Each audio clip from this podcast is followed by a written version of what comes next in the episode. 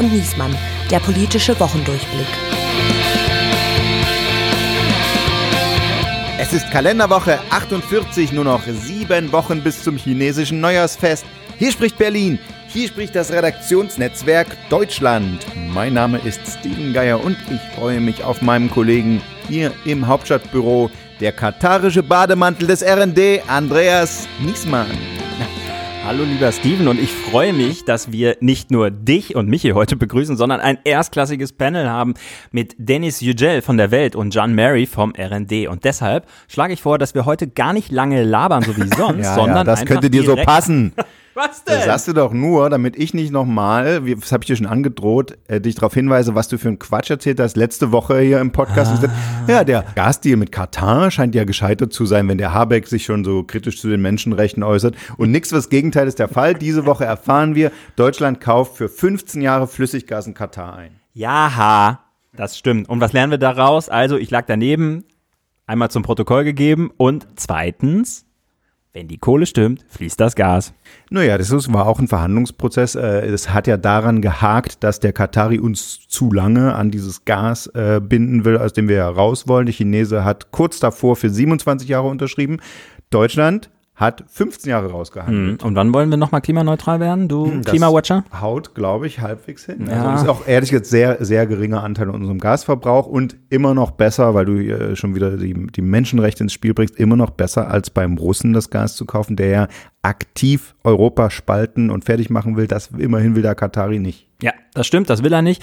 Aber wir merken ja auch, Wirtschaftskom äh, Wirtschaftspolitik ist eine komplizierte Geschichte und wir gucken gerade auf China verstärkt und stellen fest, die haben durchaus Interesse daran, Europa vielleicht nicht zu spalten und fertig zu machen, aber doch irgendwie zu dominieren. Und da ist die Abhängigkeit gewaltig.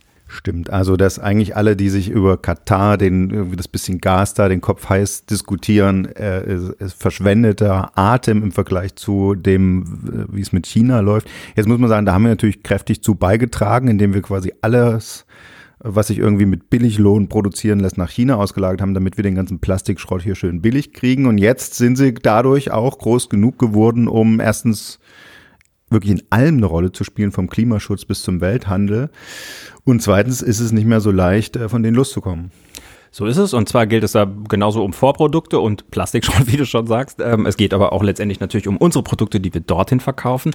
Für Volkswagen ist China der wichtigste Markt mit Abstand. Und jetzt ist heute durchgesickert ein eine Wirtschaftsstrategie oder ein Papier zumindest über den Umgang mit China aus dem Wirtschaftsministerium. Und da schlagen Habecks Beamte vor, da deutlich strenger vorzugehen als Bundesregierung künftig und sogar deutsche Unternehmen zu berichten verpflicht, zu verpflichten, wenn die dort das zu kommt, große ja. Anteil haben an ihrem Geschäft kommt mir irgendwie bekannt vor, als ich mit Annalena Baerbock in Ägypten unterwegs war zur Klimakonferenz, dass auch ein China-Strategiepapier äh, geleakt wurde, an die Öffentlichkeit gekommen, nämlich das vom Auswärtigen Amt, das da immerhin noch zuständig ist. Da, da standen so Sachen drin, da standen so Sachen drin, wie dass Deutschland sogar dafür ist, im Rahmen der EU Sanktionen gegen China zu verhängen, wenn in bestimmten Regionen äh, die Menschenrechte verletzt werden und dass dann Produkte von dort nicht äh, in die Lieferketten ja, kommen dürfen. Jetzt kommst du wieder mit Menschenrechten. Hast du gerade selber gesagt, China-Politik ist Wirtschaftspolitik und deshalb sagt natürlich der Robert, der ja auch Kanzler werden will, jetzt zeige ich euch mal, wie das geht. So sind sie, die beiden Grünen. Süß, oder?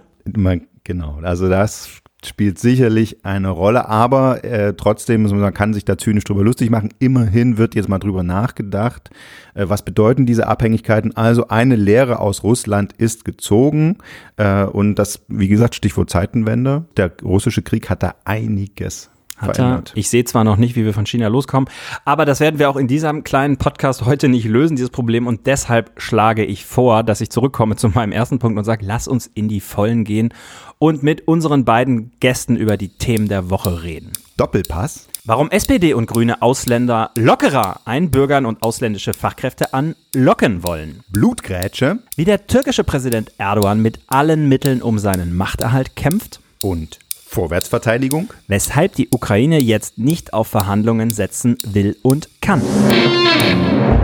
Er stammt aus Hessen, hat in Aachen studiert und danach hat er für die deutsche Presseagentur die ganze Welt erobert. Als Politikredakteur in Berlin, zehn Jahre lang als Büroleiter in Südostasien, in Neu-Delhi, wo er zum Beispiel über Afghanistan berichtet hat und viele andere Länder. Danach Türkei-Korrespondent und Büroleiter nach Ost in Istanbul und schließlich Büroleiter in Washington. Er hat zwei Bücher geschrieben. Die afghanische Misere von 2008 und Der ewige Gast, wie mein türkischer Vater versuchte Deutscher zu werden von 2018. Und seit diesem Oktober ist er nun bei uns im Redaktionsnetzwerk Deutschland als Kriegs-, Krisen- und Investigativreporter. Wir freuen uns sehr und sagen Hallo, John Mary. Hallo, schön, dass ich da sein darf. Und unser zweiter Gast ist für die einen die personifizierte Pressefreiheit, wie der Freitag schrieb, für die anderen ein Egomane und gerne groß, NDR. Bekannt wurde er bereits ab 2007 als Kolumnist der Taz, wo er laut Jürgen Trittin Schweinejournalismus betrieb und sich laut der AfD als Deutschland- und Deutschenhasser auswies. Von der Taz wechselte er 2015 zur Welt als Türkei-Korrespondent in Istanbul, wo er wegen seiner kritischen Berichterstattung schließlich inhaftiert wurde und 2017 ein Jahr lang ohne Anklage im Gefängnis saß. Nach seiner Freilassung wurde er dort in Abwesenheit wegen angeblicher Terrorpropaganda verurteilt und schrieb über all das sein drittes Buch Agent Terrorist. Die jüngste kleinere Aufregung verursachte er, als er vor einem Jahr Präsident der Schriftstellervereinigung Penn wurde und nach internem Streit ein halbes Jahr später zurücktrat und in diesem Jahr mit 300 weiteren Autoren einen neuen Penn-Ableger gründete, den Penn Berlin, dessen Co-Chef er nun ist und der an diesem Freitag seinen ersten Kongressappell, Titel und Motto Der Trick ist zu reden. So machen wir es auch. Herzlich willkommen in unserer kleinen Bratwurstbude, Dennis Yücel. Hallo. Das hast du gesagt jetzt mit Bratwurstbrot. Jan, ich habe ja eben erzählt, das RD hat dich ja als Kriegs- und Krisenreporter eingestellt. Und dann haben wir uns natürlich die Frage gestellt, bedauerst du das eigentlich, dass du nicht zur letzten Penn-Tagung mit Dennis Yücel als Präsident in Gotha äh, fahren konntest, um da zu berichten? ja, also ich muss sagen, Berichterstattung über Dennis ist ehrlich gesagt eine relativ schwierige Geschichte, weil das echt anstrengend sein kann, weil er immer Ärger macht. und ähm, äh, insofern, ich wäre sicherlich gerne in Gotha gewesen. Ich habe das tatsächlich aus äh, Washington heraus äh, mitverfolgt und habe gedacht, ja, den Mann kenne ich, äh, der da steht und ja auch tatsächlich auch äh, weiß, wie man Formulierungen setzt, also Stichwort Bratwurstbude und so. Und, ähm, und wir hatten ja in der Türkei, wie gesagt, also als Kollegen und Freunde waren wir äh, dort und dann war Dennis auf einmal im Knast und dann haben wir irgendwann dort auch ein Interview geführt, ähm, was äh, kannst du ruhig sagen, einige Wellen geschlagen hat. Ja, was einige Wellen geschlagen hat, aber wo ich vor allem eine Sache nochmal rausgreifen möchte irgendwie. Äh, das war, da hattest du, hat, ich hatte dich darauf angesprochen, dass du in einer Playboy-Umfrage unter die Männer des Jahres 2017 gewählt worden warst, aber nur auf den zweiten Platz hinter hm. Bundespräsident Frank-Walter Steinmeier. Und du hast geantwortet damals, ich zitiere, ich danke allen, die mich gewählt haben und gratuliere Herrn Steinmeier zum Sieg. Ansonsten halte ich es mit meinem Lieblingsclub Bayer Leverkusen, wo man in diesen Fällen stets zu sagen pflegt, wir sehen die Vizemeisterschaft als Herausforderung, um im nächsten Jahr im Kampf um den Titel voll anzugreifen.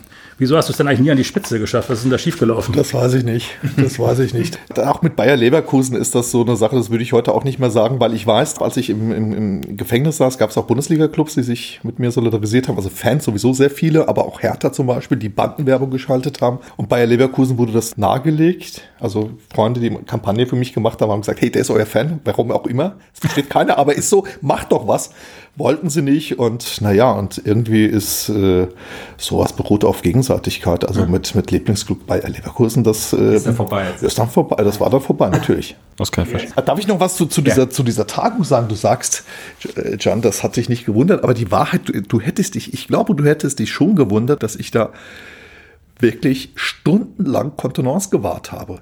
Und noch bevor ich Hallo sagen konnte, kamen da so Leute mit Anwälten auf mich, also auf das Mikrofon gestürmt und das war wirklich, wirklich unangenehm und ich habe das alles über mich ergehen lassen. Ich glaube, du wärst echt überrascht gewesen, wie ich da, wie, wie, wie präsidial ich da fast war und nach paar, nach, nachdem das nach diesem Tag so furchtbar wieder gelaufen ist, dann hatte ich die Schnauze voll und der Rest ist dann so aus mir, aus mir rausgerutscht, dass ich da zum Abschied da noch ein Wort hinterlassen habe. Das meinte ich aber. so tatsächlich. ja, aber so bin ich da nicht rein. So bin ich, war vielleicht ein Fehler, aber, aber, aber habe ich nicht gemacht. Ich bin nicht, ich bin nicht gleich so ran. Das war ja nun ein sehr großes Missverständnis. Yücel und Penn. Wer hat denn eigentlich sich mehr getäuscht? Die in dir oder du in denen? Weiß nicht, aber auf jeden Fall ist also wir sind inzwischen bei Penn Berlin bei ungefähr 460, von denen auch einige, ungefähr ein Drittel, dem alten Penn angehört haben. Viele jüngere, aber nicht nur. Also mit uns ist zum Beispiel auch Herbert Wiesner, der Gründer des Berliner Literaturhauses, lange Jahre Generalsekretär des alten Penn. Mit uns ist Ursula Krechel, äh, Lyrikerin, Schriftstellerin, äh, ganz wunderbare Autorin, die Ehrenpräsidentin des, des, des Penn war. Also deswegen die, ist die Frage so, was haben die gedacht? Und ich äh, was habe ich gedacht? Ich glaube, die ist so nicht ganz korrekt äh, formuliert, weil es war ja nicht so, dass ich da ganz allein auf, auf, auf weiter Flur gestanden hätte, sonst wäre ich ja auch abgewählt worden. Ich, ich, ich wurde ja nicht abgewählt, aber es gab ein gewisses Missverständnis, sagen wir mal, zwischen einer Mehrheit in diesem Verein, die, ich glaube, die mich, dass sie das für eine gute Idee halt, hielten, mich da, da zu wählen, um mit dem Auftrag den Laden zu modernisieren. Mhm. Und das habe ich dann mit meinen Mitstreiterinnen und Mitstreitern versucht. Und dann hat man sehr schnell gemerkt, nicht so viel Modernisierung wollen wir auch nicht. Aber um nach vorn zu blicken, das Motto ist ja vom Kongress nicht zufällig gewählt, äh, drüber reden und äh, ich weiß nicht, du oder die, deine Co-Chefin Eva Menasse haben auch gesagt, es geht nicht darum, dass da alle einer Meinung sind, sondern äh, gerade um das Diskursive und so. Ist das das, was das jetzt das Besondere sein soll? Wie unterscheidet sich denn Penn Berlin dann? Eine, eine der Sachen, ja, natürlich. Ähm, das ist ja der, das ist ja der Witz an der Meinungsfreiheit. Und das ist eine der Sachen, die wir uns, soweit wir das in dem Rahmen äh, äh, leisten können, dazu beitragen möchten, äh, Gespräche, Diskussionen auch auszuhalten, ohne den, ohne den Zwang, einer Meinung zu sein, ohne den Zwang auf Einigkeit und äh, allein dem, dem Prinzip äh, verpflichtet, wir sind uns darin einig, dass wir uns nicht einig sein müssen. Ampelstörung. Es gibt schon wieder Streit innerhalb der Ampelregierung, diesmal einigermaßen überraschend, weil im Koalitionsvertrag haben SPD, Grüne und FDP eigentlich vereinbart, das Staatsbürgerschaftsrecht soll modernisiert werden. Künftig soll Einbürgerung in der Regel nach fünf Jahren, bei besonderer Integrationsleistung nach drei Jahren möglich sein. Ähm, es soll äh, doppelte Staatsangehörigkeit eher ein Normalfall werden, also dass man sich nicht wie bisher das zum äh, 23. Geburtstag entscheiden muss zwischen deutscher Staatsangehörigkeit und der der Eltern, dem Herkunftsland der Eltern. Ähm, und das ist auch noch was Besonderes. Ab einem Alter von 67 Jahren sollen die Anforderungen ans Sprachniveau und an die, die, die Kenntnisse über Deutschland gesenkt werden und so Einbürgerung auch im Rentenalter ähm, erleichtert werden. Da ist, glaube ich, sogar auch erwähnt jetzt in dem Gesetzentwurf von Nancy Faeser, die das jetzt alles angeht, dass der letzte Teil auch eine Geste an die Gastarbeiter sein soll. Jan, du hast ein Buch darüber geschrieben, Der ewige Gast. Wir haben es schon gesagt, die Geschichte deines Vaters und auch des deutsch-türkischen Verhältnisses. Dein Vater war ein Anwanderer aus der türkischen Oberschicht, der in Deutschland Karriere gemacht hat, eine deutsche Frau geheiratet, offenbar selbst bei Schweinebraten und Bier nicht Nein sagt und sich trotzdem immer als Bürger zweiter Klasse gefühlt hat. Nun ist die Debatte darüber, dass diese Staatsbürgerschaft die Integration erleichtern soll. Er hatte die aber sehr früh. Ist das ein riesengroßer Irrtum? Na, ich glaube, es ist kein riesengroßer Irrtum, aber ich glaube, es ist in seinem Fall ähm, hat diese, hat tatsächlich das Staatsbürgerschafts, äh, Debakel irgendwie diese äh, seinen seiner Integration schon eine ganz schöne Delle versetzt. Der hat die deutsche Staatsbürgerschaft sehr früh bekommen, äh, 1987 glaube ich, und hat dann aber und das war aber damals legal äh, die türkische äh, nochmal beantragt.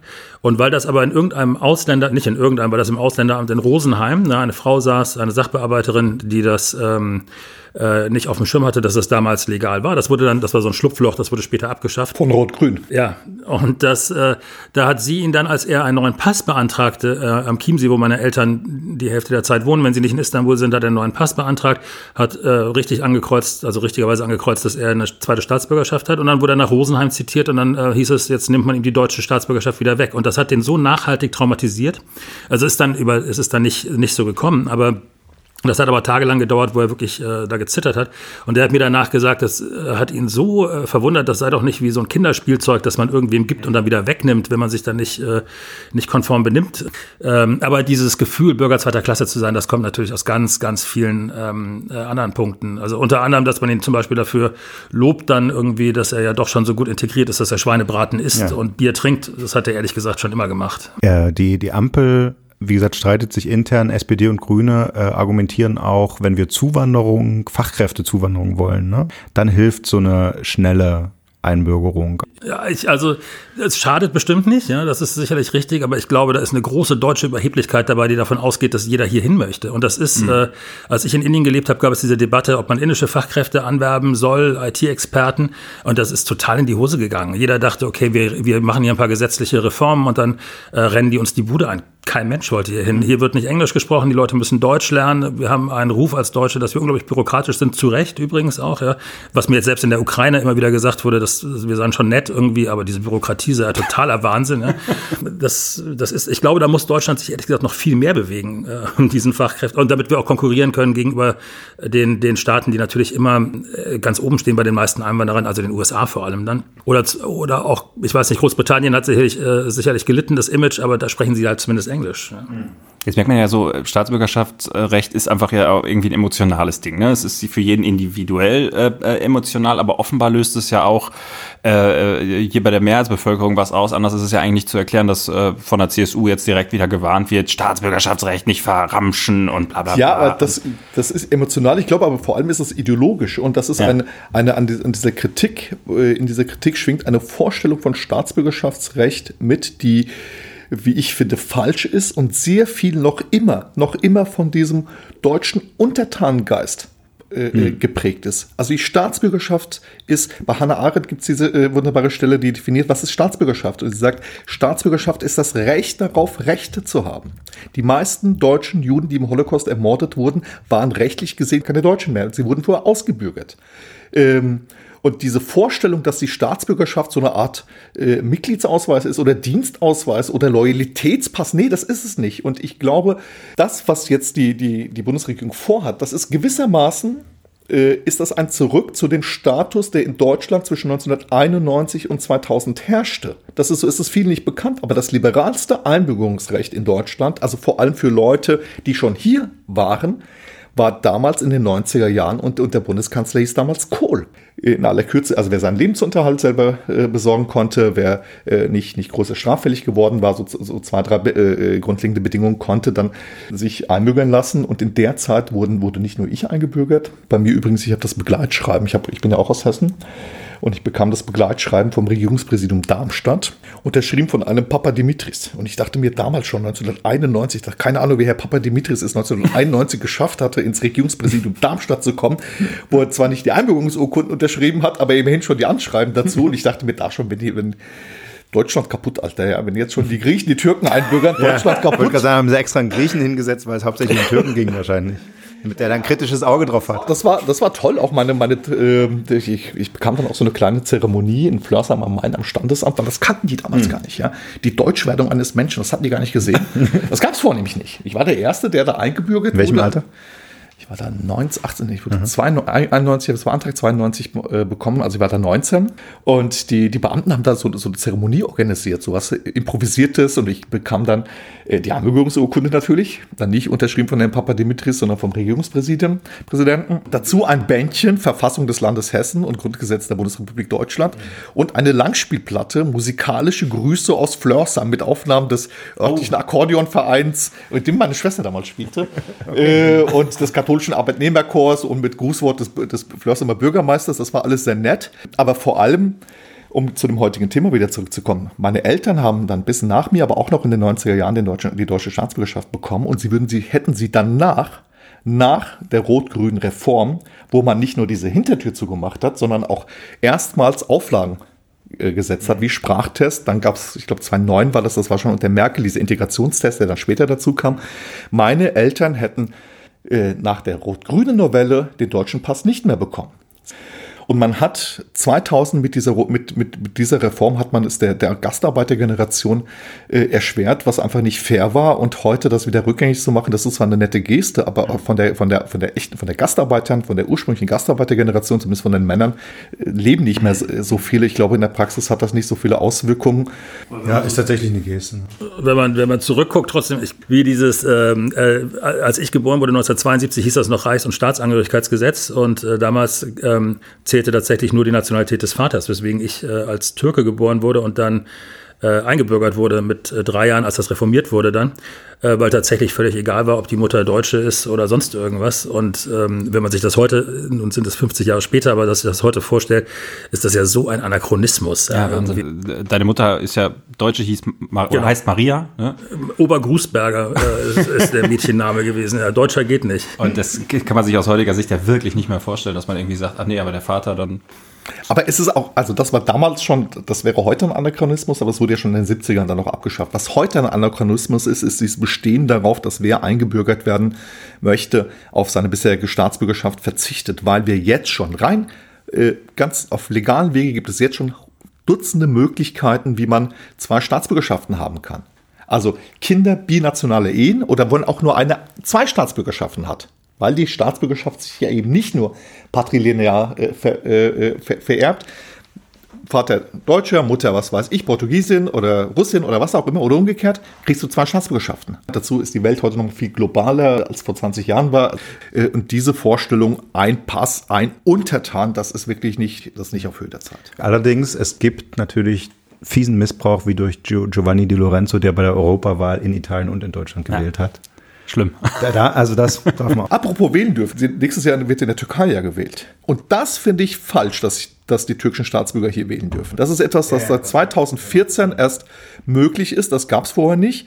Und das ist ein hoheitsrechtlicher Akt, den die Türkei hier durchführt. Und das wäre etwas, was dieses Land, was die Bundesregierung tatsächlich ganz konkret machen könnte. Es gibt ja immer die Frage, was können wir dazu beitragen, dass dieses Auto-Erdogan-Regime endlich abdankt. Eine Sache, die man ganz konkret machen könnte, wäre zu sagen, nee, ihr dürft ja nicht, nicht wählen, weil es auch nicht im Sinne der Demokratie ist, dass Leute, die hier leben, über die Geschicke eines anderen Landes mitbestimmen. Ähm, und ich glaube, das wäre ein Beitrag, den die Bundesregierung ganz konkret leisten konnte, äh, weil Erdogan in in allen ehemaligen Gastarbeiterländern äh, deutlich höhere Stimmergebnisse erzielt als im Durchschnitt in der Türkei. Viele von denen wissen, machen sich auch keine Illusionen über das, was in der äh, Türkei herrscht. Sie müssen halt nicht damit klarkommen. Mhm. Es gab eine, als ich, in dem, als ich im Knast saß, und das war einer der Gründe, weswegen ich verhaftet wurde, davon, dafür sprechen viele Indizien, äh, war im Verfassungsreferendum Deutschland zu provozieren. Und die zweite Nummer, die man dann gemacht hat, das war diese Abenteuerreise des, der türkischen Familienministerin, die nach Rotterdam fuhr aus Deutschland, obwohl die Holländer gesagt hatten, bitte jetzt nicht vor der Wahl. Und sie kam dann, fuhr dann nach Rotterdam, wurde von der holländischen Polizei aufgehalten, kurz vor dem Konsulat. Aber es gibt dann, es gab eine wunderbare Szene, was ich damals im Gefängnis gesehen habe, weil das dann auch so Halb-TV und so haben das dann auch im Fernsehen gezeigt, so ein Handyvideo. Zwei Erdogan-Unterstützer, die dann hingehen, für die Ministerin zu unterstützen, ja, und die holländische Polizei fährt da auf und der eine ruft ein bisschen in Panik, die wollen uns, die werden uns verhaften, die werden uns verhaften. Und der andere sagt, nee, Quatsch, verhaften, wir sind doch hier nicht in der Türkei. Krisenherd der Woche. Erdogan hat ja immer so Wellen, in denen er wichtig ist, dann wird er wieder irgendwie verlacht im Westen, dann ist er wieder ganz wichtig, zurzeit ist er wieder wichtig. Also im Ukraine-Krieg hoffen einige darauf, dass der irgendwie gegenüber Russland in irgendeine Vermittlerrolle kommen könnte. Es gab ja schon diese Getreidedeals. Dann müssen Schweden und Finnland schwer auf irgendwie darauf hoffen, dass Erdogan zustimmt, dass sie in die NATO dürfen. Da sitzt er am Drücker. Gleichzeitig gibt es jetzt äh, in, in Kurdistan, in Kurdengebieten Angriffe, türkische Angriffe. Es gibt sogar die Befürchtung, dass der da Bodentruppen reinschicken könnte. Wie ist das unterm Strich, das alles innenpolitisch motiviert von Erdogan? Geht es ihm darum, dass er sich innenpolitisch als, als starken Mann inszenieren kann oder denkt er auch geostrategisch? Das, das starke Mann-Argument ist schon ganz viel, glaube ich. Die, die Umfragen waren ja, also ich meine, die Inflation ist horrend dort, die, der Wirtschaft geht es nicht gut und sowas. Ja. Die Versprechen, die er mal, ähm, die er mal gegeben hat zum 100-jährigen Bestehen der Republik im nächsten Jahr und so, das, das äh, ist alles nicht zu halten. Und es hat sich auch schon 2015 bei der Wahl gezeigt, äh, wenn dann der Kurdenkonflikt eskaliert zum Beispiel, ähm, dass das also dann ist dieser, was man so im Amerikanischen diesen Rally Around the Flag-Effekt nennt, das schließt dann die Fronten und die mhm. Leute, die AKP kriegt dann, also 2015 wurde die Wahl dann wiederholt, weil die Opposition es leider eigentlich auch nicht schaffte, muss man sagen, irgendwie eine Koalition zu bilden. Und das spielt schon viel eine Rolle, abgesehen davon, hat Erdogan aber nach meinem Dafürhalten schon auch diesen Anspruch, äh, und das sagt er ja dauernd, auch eben einer der ganz großen, ganz wichtigen. Die Türkei ist, ist eine, eine riesige Macht und ich glaube, so ganz so groß ist sie dann am Ende doch nicht, ja? Äh, dass er da eben auf der Weltbühne mitspielt und da den, den, den Mittler äh, gibt aber das Problem ist halt leider auch aus westlicher Sicht jedenfalls, äh, ist er eben kein zuverlässiger Partner, wie man gesehen hat. Ja, ich erinnere mich noch, ich war beim NATO-Gipfel, also noch für DPA, beim NATO-Gipfel in Madrid, als Biden ihm gedankt hat, dass er da den Widerstand gegen die Aufnahme Schwedens und Finnlands äh, aufgibt und ihm ein paar ähm, modernisierte Kampfjets versprochen hat. Ja, jetzt sind es vier Monate, fünf Monate später und äh, wir sind genauso weit wie vorher. Der benennt ja zwischen einzelne Menschen, die er ausgeliefert bekommen will von Schweden. Für das heimische Publikum ist das natürlich, also das, das unterfüttert sein Narrativ irgendwie, wie wichtig er ist äh, als, als Global Player auch und tatsächlich, was für eine Macht er dann äh, in diesen Momenten auch hat, äh, die ich ehrlich gesagt auch wirklich schwierig finde. Ein großer Teil der Machtbasis von Erdogan äh, beruhte natürlich auch auf diesem Wohlstandsversprechen, auf diesem gewaltigen Aufholprozess, den die Türkei in den letzten Jahren gemacht hat. Das hat sich jetzt eigentlich in den, oder jetzt in, den, in jüngster Vergangenheit ins Gegenteil verkehrt, also Inflation hoch, äh, Löhne sinken wieder etc. Wie guckst du auf die Wahl? Glaubst du, es gibt tatsächlich eine Chance, dass Erdogan sie nicht gewinnt oder ist es, ist er am Ende, ist seine Macht so gefestigt und äh, hat er so viele Möglichkeiten, dass es, dass es schon nochmal schaukeln wird? Das weiß ich nicht. Äh, das eine ist das innenpolitisch sich, sich, ähm, sich, sich aufspielen, aber ich glaube auch, was auch eine Rolle spielt, was man nicht unterschätzen darf, da ist halt auch sehr viel türkische Staatsräson. Also das ist so, das hat die Türkei auch schon 1991, als im irakisch-Kurdistan ähm, nach dem Golfkrieg eine Schutzzone, also unter amerikanischer äh, Hoheit dann ähm, eingerichtet wurde, dass, da ist die Türkei auch im Dreieck gesprungen, weil das ist so, das ist wirklich ganz tief türkische Staatsräson. Sobald die Kurden irgendwo auf den grünen Zweig kommen, ist das, fühlt man das als Bedrohung. Und das ist nicht nur, das ist eigentlich nicht Erdogan, das ist eigentlich alter türkischer Staat. Und so wie Erdogan jahrelang in einer informellen Koalition mit der Gülen-Organisation regiert hat, regiert er jetzt mit den Kräften des ancien Regimes, den er ein paar Jahre vorher noch den Kampf angesagt hatte. Also einerseits hat sich der türkische Staat in einer Weise unter Erdogan islamisiert wie nie zuvor in der Geschichte, aber zugleich hat sich der politische Islam in der Türkei, hat er diese ganzen, diese autoritäre Seite des türkischen Staates auch aufgesogen. Was wir jetzt haben in der, an der türkischen Regierung, das ist wirklich, das ist das Schlechte aus beiden Welten. Das ist die, das ist dieses religiöse Übereifertum des, des politischen Islams plus dieser, dieser autoritäre türkische Staat. Also the, the worst of both worlds. Und ich finde das gerade, was die Kurden anbetrifft, ich finde das wirklich, ich finde das tragisch und ich finde das auf eine Weise auch beschämend, weil das letzte Mal, als ich dafür war, Waffen zu liefern an, äh, vor der Ukraine. Das war 2014, 2015. Das war, als die Kurden, als die PKK hin oder her, die hat, die hat den Kampf gegen den IS geführt mit hohem Blutzoll. Und das war damals nicht nur, das hat damals nicht nur ein Cem Özdemir gesagt, auch Volker Kauder war dafür, notfalls die PKK zu bewaffnen, weil die Kurden nicht nur für sich und für ihr Land gekämpft haben, sondern sie haben für Europa gekämpft. Ja, wir fanden das alle toll. Man muss sagen, da hat auch tatsächlich Deutschland Waffen geliefert. Das war eine der wenigen Ausnahmen. Dann ziemlich spät, aber eigentlich waren es die Kurden, die unter hohem Blutzoll Zoll diesen, diese, diese organisierte Barbarei namens IS niedergeschlagen haben und mit Unterstützung am Ende entscheidend war, kriegsentscheidend war, der, war, der, äh, war die US-Luftwaffe. Und ich glaube, ohne die US-Luftwaffe, aber auch ohne die, die kurdischen Kämpfer vor Ort wäre der IS nicht besiegt worden. Und in dem Moment, wo, man, wo der IS besiegt wurde, die Kurden fallen zu lassen, und jetzt Erdogan zum Fraß vorzuwerfen, weil im Vergleich zu Putin natürlich Erdogan äh, auch nur ein kleiner Fisch ist.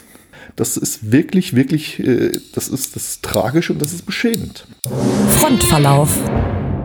Dennis, der Ausgangspunkt deines Streits mit Penn war ja, dass du dich damals der ukrainischen Forderung angeschlossen hast, nach einer Flugverbotszone, einer No-Fly-Zone über der Ukraine von der NATO durchgesetzt. Jetzt äh, gucken wir ein halbes Jahr später auf diesen Konflikt und glaubst du eigentlich immer noch, das wäre eine gute Idee gewesen? Oder ist es nicht auch bemerkenswert, wie weit die Ukrainer eigentlich ohne diese westliche Luftunterstützung zumindest gekommen sind mit westlichen Waffenlieferungen, Koordinaten und ihrem Widerstandsgeist? Weiß nicht, ich habe doch davon keine Ahnung. Das habe ich aber auch nie anders behauptet. Ich bin kein Militär und ich bin auch froh darum, dass ich keine Einsätze der Luftwaffe befehlen kann. Das finde ich auch gut so. Ich bin ja auch aus Gründen Journalist geworden und nicht Politiker, geschweige denn Militär. Aber ich glaube, dass das auch eine Verantwortung mit sich bringt, dass diese Freiheit auch eine Verantwortung mit sich bringt und ich, ich, ich finde es problematisch, dass in Deutschland die, die, die, die, Öffentlichkeit und Journalisten und Intellektuellen immer dann, wenn es ernst wird, ungefähr in dem sich die, sich die Grenzen des erlaubten Denkens von der Bundesregierung vorgeben lassen. Ich glaube, das ist auch eine, eine Verantwortung, auch über Sachen nachzudenken, anzusprechen.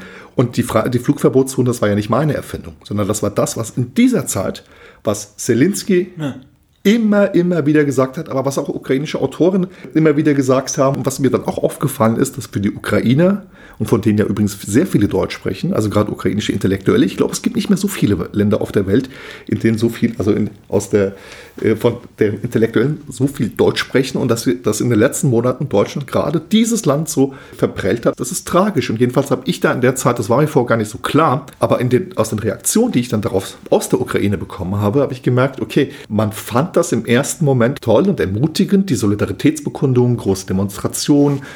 Aber irgendwann reichte das halt auch nicht mehr. Irgendwann reicht es nicht, wenn du mit einem, mit einem Aggressor zu tun hast, des, der, dessen erklärtes Ziel ist, dein Land, deine Kultur zu vernichten. Der sagt, es gibt überhaupt keine Ukraine. Du hast mit so jemandem zu tun, dann reicht das an Solidaritätsbekundung irgendwann nicht mehr, dass das Brandenburger Tor in Blau-Gelb getunkt ist. Und in Deutschland hat man sehr viel immer sehr viel Verständnis. Da ist, war man auch, auch bei der Bundesregierung sehr schnell dabei. Solidarität mit Flüchtlingen, Flüchtlingen helfen und organisieren. Das ist alles sehr schön und gut und ehrenwert. Aber ich glaube, womit man in Deutschland Probleme hat, zu begreifen, dass nicht nur die, die fliehen, Solidarität brauchen, sondern auch die, die kämpfen. Und wir haben es in Deutschland lieber mit Fürsorgebedürftigen zu tun, ja, die am Bahnhof ankommen und die wir dann mit Teddybären begrüßen können, wo wir uns auch ganz toll fühlen können und ganz moralisch äh, sauber fühlen können. Und wir haben ein Problem damit, mit jemandem wie, also es ändert sich auch ein bisschen, aber es gibt, äh, äh aber viele haben kein Verständnis dafür, warum ein Sergei Schadan mit dem Friedenspreis des deutschen Buchhandels äh, ausgezeichnet wurde, der in Charkiw, seiner Heimatstadt, praktische Hilfe organisiert, auch militärische Ausrüstung, im Internet Geld sammelt und so weiter. Ihr kennt die Geschichte und äh, es gab diese Frage, warum mit, mit dem Friedenspreis? Ja, natürlich war das der richtige Preis, weil Schadan davon ausgeht, wie äh, was, was ich auch teile, es ist manchmal leider notwendig, den Frieden auch mit der Waffe in der Hand zu verteidigen und die Freiheit mit der Waffe in der Hand zu verteidigen, weil der Faschismus noch nie mit Worten allein besiegt wurde. Das ist ja auch wirklich der Punkt. Also ich erinnere mich auch, wie das äh, bei Twitter alle, die Kontakt zur Ukraine haben und sowas, das war die zentrale Forderung der Ukrainer nach, Kriegsausbruch. Die No-Fly-Zone, ja. Die No-Fly-Zone und alle, die sagen, die Deutschen haben immer einfach gemacht, was die Ukrainer wollten, sind eigentlich damit schon widerlegt, weil das haben sie nicht gemacht. Und ich glaube tatsächlich, die grundsätzliche Erwartung damals war, nach 14 Tagen fällt Kiew.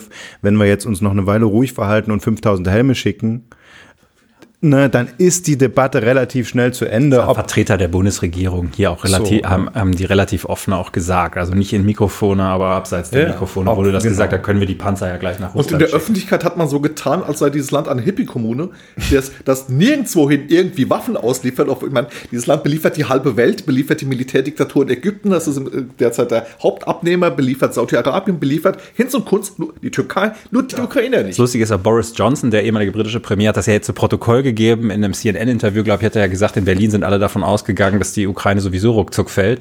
Ähm, und äh, die haben keine Chance. Also genau das, was du gerade gesagt hast, hat Johnson quasi jetzt on the record gesagt. Daraufhin sagt jetzt der Regierungssprecher hier in Deutschland, na, der ehemalige britische Premier hat schon ein sehr spezielles Verhältnis zur Wahrheit. Wo nee. ich so gedacht habe, naja, spezielles nee, Verhältnis im Sinne von, es ist wahr.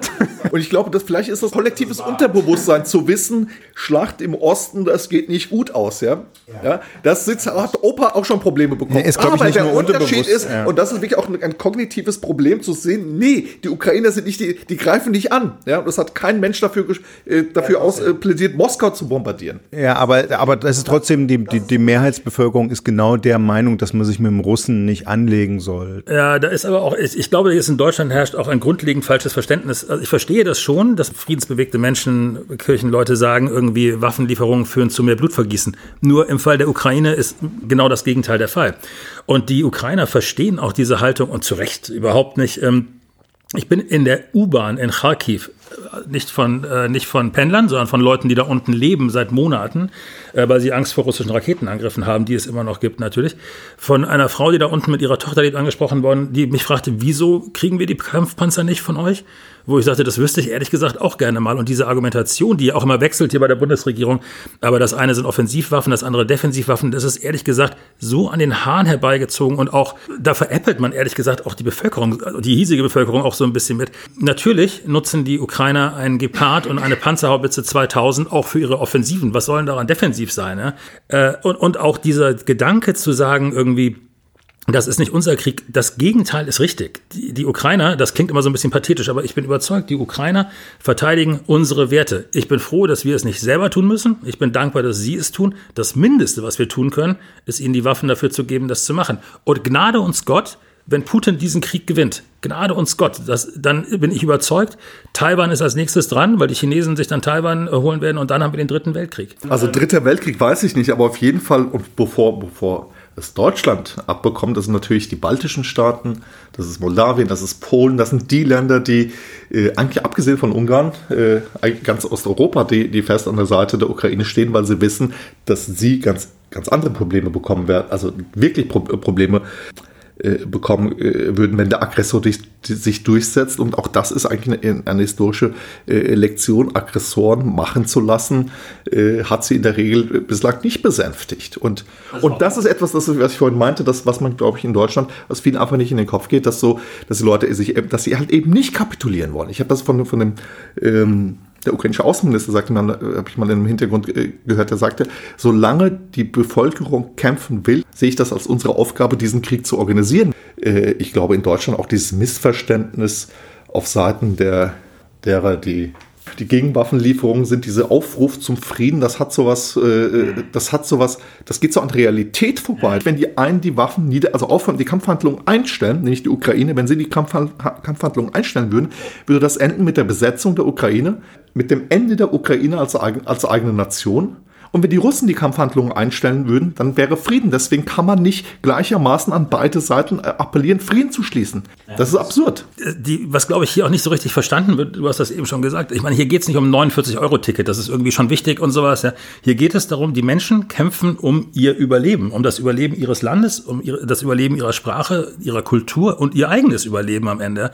Das ist eine richtig existenzielle Geschichte und das regt mich auf, wenn irgendwelche Intellektuellen in Deutschland dann meinen, den Ratschläge geben zu müssen, in dem Sinne von, jetzt verhandelt doch mal. Eine Verhandlung jetzt ist eine Kapitulation. Um mal die Fahne des Radikalpazifismus noch einmal hochzuhalten. Du bist ja in der Ostukraine unterwegs gewesen. Also wenn es ums Überleben im Sinne von lieber nicht erschossen werden geht, gibt es da wirklich nicht die Stimmung, dass die sagen, wenn die Kampfhandlungen irgendwie eingestellt werden, würden wir sogar eine russische Besatzung wie zu Sowjetzeiten akzeptieren, damit es erstmal das Schießen aufhört? Also im Donbass, als wir im Donbass waren, ähm, oder sagen wir so, da wurde die Frage, wenn ich die gestellt habe, wer ist eigentlich schuld an der Sache, nicht so eindeutig beantwortet wie sonst, aber wirklich in jedem einzelnen Ort, wo ich war. Und äh, da hieß es schon, ja, also, also wenn sie zwei streiten, sind immer beide und sowas ein bisschen. Ja. Da war auch nicht, da waren allerdings die Besatzer, die da gerade vertrieben worden waren, äh, da waren die Besatzer allerdings auch mehrheitlich Leute, die selber aus dem Donbass kamen, also Kollaborateure letztlich dann, die da jetzt auch nicht so gefoltert haben, äh, wie mir das ehrlich gesagt aus allen anderen befreiten Gebieten, sei es Butscha, Kharkiv, äh, da äh, Oblast Cherson und so berichtet wurde und ehrlich gesagt immer sehr ähnliche Geschichten mit Elektrizität äh, wurde gefoltert und wie die Leute verprügelt wurden und sowas. Also im Donbass weiß ich nicht, da kann es schon sein, dass es da eine, also da ist zumindest die Antipathie gegen Russland geringer, als ich das im Rest des Landes äh, festgestellt habe. Im Rest des Landes überhaupt nicht eine Sekunde. Ich habe noch nie eine solche Geschlossenheit einer Gesellschaft gesehen wie jetzt in der Ukraine. Und ich glaube, da hat sich Putin total verschätzt. Und wir haben Leute auch gesagt, also in der Region Cherson, die Stadt war da noch nicht befreit, als ich da war. Die Russen hatten sich dann in so einer Schule einquartiert, furchtbar gehaust und alles kaputt gemacht und so. Und die Nachbarn da quasi, die sagten, als die kamen, die hätten sich alle gewundert, warum sie nicht als Befreier gefeiert wurden. Und die, die, denen ist eine Propaganda da eingetrichtert worden, dass sie jetzt da die, äh, endlich mal die Ukrainer nazifizieren und befreien. Und äh, ja, und jetzt fühlen sie sich einfach auf wie, äh, wie, wie ehrlich gesagt, wie Kriegsverbrecher, ja. Jetzt hat sich die deutsche Politik ja schon verändert in den letzten Monaten. Ne? Also wir haben angefangen mit 5000 Helmen und, ähm, und inzwischen liefert Deutschland ja doch auch eine Menge Waffen. Das Einzige, was nach wie vor immer noch nicht geliefert wird, sind letztendlich diese Schützenpanzer Marder und die Kampfpanzer Leopard 1 und Leopard 2. Wird das wahrgenommen in der Ukraine? Dass also Deutschland ansonsten da auch eine Menge liefert? Das ist ja auch ein Argument, was die Bundesregierung immer bringt. Wir sind nach den Amerikanern inzwischen der zweitwichtigste Waffenlieferant etc. Ja, aber mit einem Abstand. Ja, I know, I know. Klar, keine Frage. Auch bei Finanzen sowieso. Aber wird das wahrgenommen ja. oder ist es tatsächlich so, dass, wir immer, dass es immer noch so ist, die Leute sind verprellt, enttäuscht und sagen, ihr unterstützt unseren Kampf hier nicht richtig. Nein, nein, da ist schon auch viel Dankbarkeit, also auch in Kiew besonders, also wo dieses, dieses Iris-T-System da ist irgendwie äh, und da tatsächlich auch die meisten Raketen runtergeholt werden, die die Russen da schießen. Nein, es gibt da schon eine große Dankbarkeit, aber es gibt trotzdem gleichzeitig eben auch ein Unverständnis und, und ehrlich gesagt bei mir auch. Ja. Wo, wo ziehen wir da die Linie und warum wird die da gezogen? Ja, also weil wie gesagt, äh, also jetzt die Panzerhaubitze, ich kenne die aus Afghanistan irgendwie, wenn, also wenn die schießt, dann gnade dir Gott, ja, irgendwie, und wenn die das auf den Kopf fällt, bist du halt tot. Ich verstehe einfach nicht die künstliche Unterscheidung, dass wir sagen, hier äh, hören wir auf. Zudem der Marder ist ja ein Schützenpanzer, den hatten wir da in Afghanistan. Das ist jetzt, also, ist, also was an dem jetzt irgendwie gefährlicher sein soll als an der oder ich weiß nicht oder oder oder provokanter sein soll gegenüber Putin als jetzt die Panzerhaubitze 2000. Nee, das ist gaga, weil die Frage von Angriffs- und Verteidigungswaffe keine Frage des Materials ist, sondern eine Frage der Rollenverteilung. Ich finde, ähm, das finde ich gut zu hören, dass das, was du erzählst, dass das, dass das jetzt auch so wahrgenommen wird. Ich finde, dass Deutschland, gerade Deutschland und Europa da wieder in der Ukraine zumindest es riskiert haben, eine etwas an, an Sympathien zu verspielen, weil die Ukraine ist nicht, also die Ukraine ist, glaube ich, das einzige Land, mir fällt jedenfalls kein zweites ein, äh, das in den im letzten Jahrzehnt, äh, in dem Europa und, und, europäischen Werte noch von so vielen Leuten so, also, so ein Ansehen genossen haben. Also in einer Zeit, wo, äh, wo, die, wo Großbritannien die EU verlassen hat, wo es in, in osteuropäischen, fast allen osteuropäischen äh, ähm, Ländern Tendenzen gibt zu einer Demokratie, also einer sogenannten illiberalen Demokratie, wie das Orban äh, äh, formuliert, wo es im Westen diese zentrifugalen Kräfte gibt und in Kiew sind Menschen und in der Ukraine sind Menschen für die Ideen, für die Werte Europas gestorben. Sie sind gestorben, weil sie Teil Europas sein wollten. Und das einfach so zu verschenken, das ist auch auf, auf, auf lange Perspektive halte ich das für hochriskant, weil wir haben vorhin über die Türkei gesprochen, wir haben über Russland gesprochen. Ich glaube, es hat seine Gründe, weswegen das, wofür der Westen so gerne steht in Sonntagsreden, Demokratie, Freiheit, Rechtsstaatlichkeit und so, warum das heute in aller Welt weniger Ausstrahlungskraft hat als vor 20, 30 Jahren. Und daran trägt auch der Westen Mitschuld, weil der Westen, weil die westliche Welt immer wieder durch Tun und zum Teil auch durch Unterlassen Glaubwürdigkeit verspielt hat. Und man kann das wirklich so ausbuchstabieren, die, die Punkte, ja, Abu Ghraib und Guantanamo und Srebrenica und die Kriegsverbrechen, die Julian Assange aufgeklärt hat und der Umgang mit, mit, mit Assange. Und dieser Glaubwürdigkeitsverlust, eine Folge davon ist, dass ein Putin, dass ein Erdogan nicht mit allem Unrecht haben, was sie den ganzen Tag lang erzählen. Also einer der häufigsten Vorwürfe an die Adresse des Westens lautet Heuchelei und der ist leider nicht zu Unrecht. Der Umgang mit den Kurden, was, was wir vorhin, äh, vorhin hatten, dieser Vorwurf der Heuchelei dass sie sagen, naja, die meinen das, deren Freiheit und Meinungsfreiheit und Rechtsstaatlichkeit und so, das sagen die, das ist, gilt ja auch nur so lange, wie es ihnen in den Kram passt. Und das glauben viele Leute. Das glauben Leute in Russland, das glauben Leute in der Türkei. Auch das trägt dazu bei, dass sie eine solche Unterstützung haben. Und ich glaube, die Ukraine wäre eine, eine Möglichkeit gewesen für Europa, Glaubwürdigkeit zurückzugewinnen. Wir sehen betroffen den Vorhang zu und alle Fragen offen. Aber zumindest hatten wir jetzt eine Stelle erreicht, wo wir alle genickt haben. Das ist ja zumindest ein guter Punkt für heute. Ein Punkt zu setzen. Wir bedanken uns vielmals fürs Mitmachen bei John Mary und bei Dennis Yücel. Dankeschön. Und für alle, die jetzt noch sagen, Moment, da habe ich aber noch eine Unmenge Fragen an Dennis Yücel, haben wir eine gute Nachricht. Jan und Dennis haben sich noch für ein ausführliches Interview zusammengesetzt und all diese Fragen besprochen. Und das kann man, wenn man will, voll oldschool nicht hören, sondern lesen. Von diesem Sonntag an unter www.rnd.de. Aber mit unserem kleinen Podcast ist an dieser Stelle Schluss für diese Woche. Bis dann. Ciao.